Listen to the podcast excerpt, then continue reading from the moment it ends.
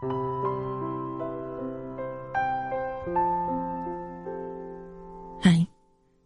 今天的你过得好吗？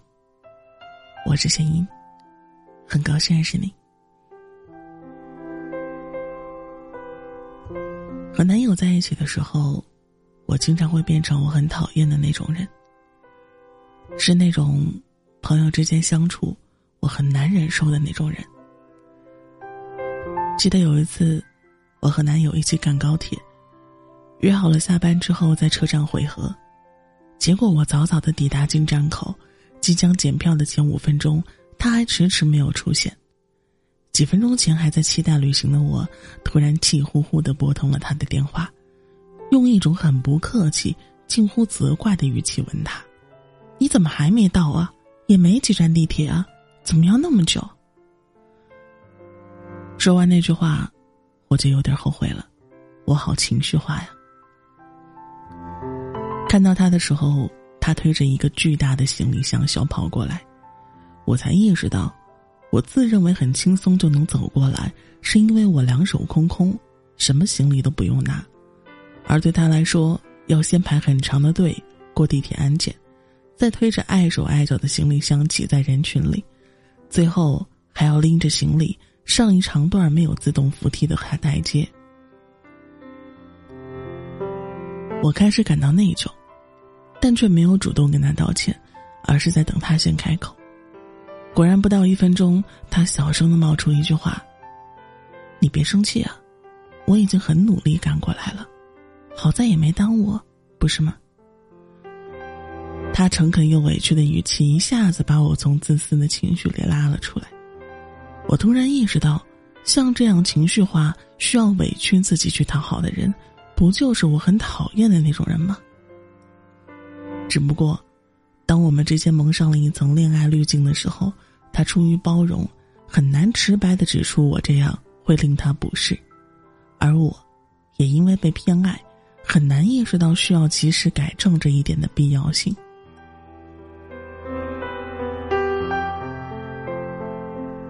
我习惯为对方预设完美男友的形象，树立不同的完美标准。换句话说。那些在好友相处模式里需要注意的原则和界限，在我们之间因为情侣这层身份被淡化了。我们常常为此感到困扰和负担。有一次，我和男友去一个很适合拍照的景点玩，我花了很多心思化妆和穿搭，期待他帮我拍好看的照片。到了地方，我一切准备就绪，他咔咔的一顿狂按快门。一连拍了这么多，总有你满意的吧？这样的得意表情。结果我接过手机一看，这是谁呀？我长这样？越往下翻越绝望。我长叹一口气，把手机丢给他，看向别处，不再理他。我们坐在长椅的两头，各自生着闷气。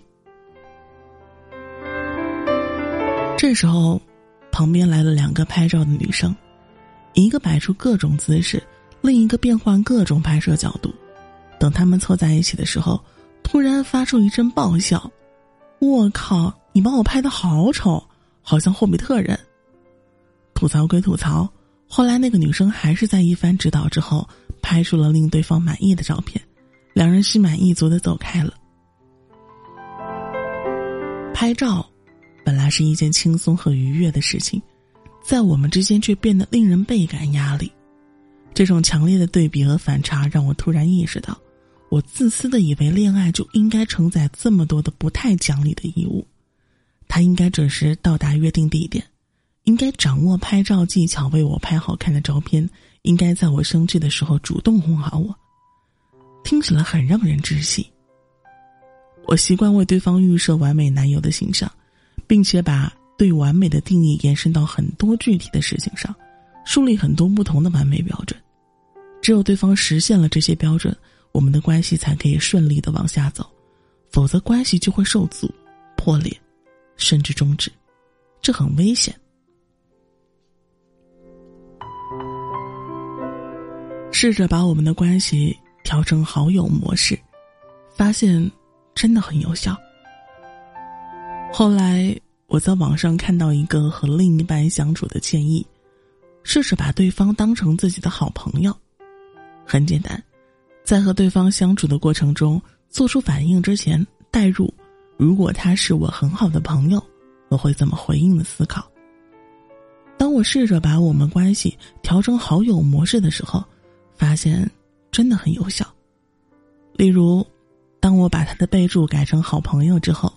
每一次想乱发脾气之前，我都有被这个备注提醒到。他提醒我，那些在和好朋友相处的时候不应该出现的莫名其妙的态度和情绪，在伴侣之间更没有理由出现。他提醒我，对方不小心记错了自己爱吃的口味没有什么关系，对方让自己在约会的地方多等了一会儿没有关系，对方漏看自己的消息导致计划发生变化也没有关系。我说的没关系，不是不去在意的意思，而是我大可以像告诉朋友自己被他惹不开心那样，坦白的告诉对方自己的不满，而无需为对方的反应感到不安。而在接收到对方的想法和建议时，也需要像回应好朋友那样积极的给予回应，而无需为此感到冒犯。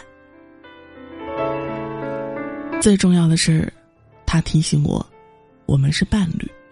更是彼此的好朋友。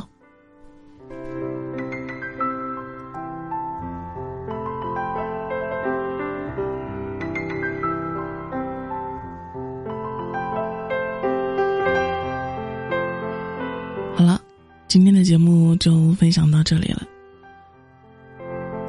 希望未来我们在对待自己的另一半的时候，不要要求那么苛刻。也希望你能遇到那个真正适合你的另一半。我是弦音，弦音的弦，弦音的音。晚安，祝你好梦。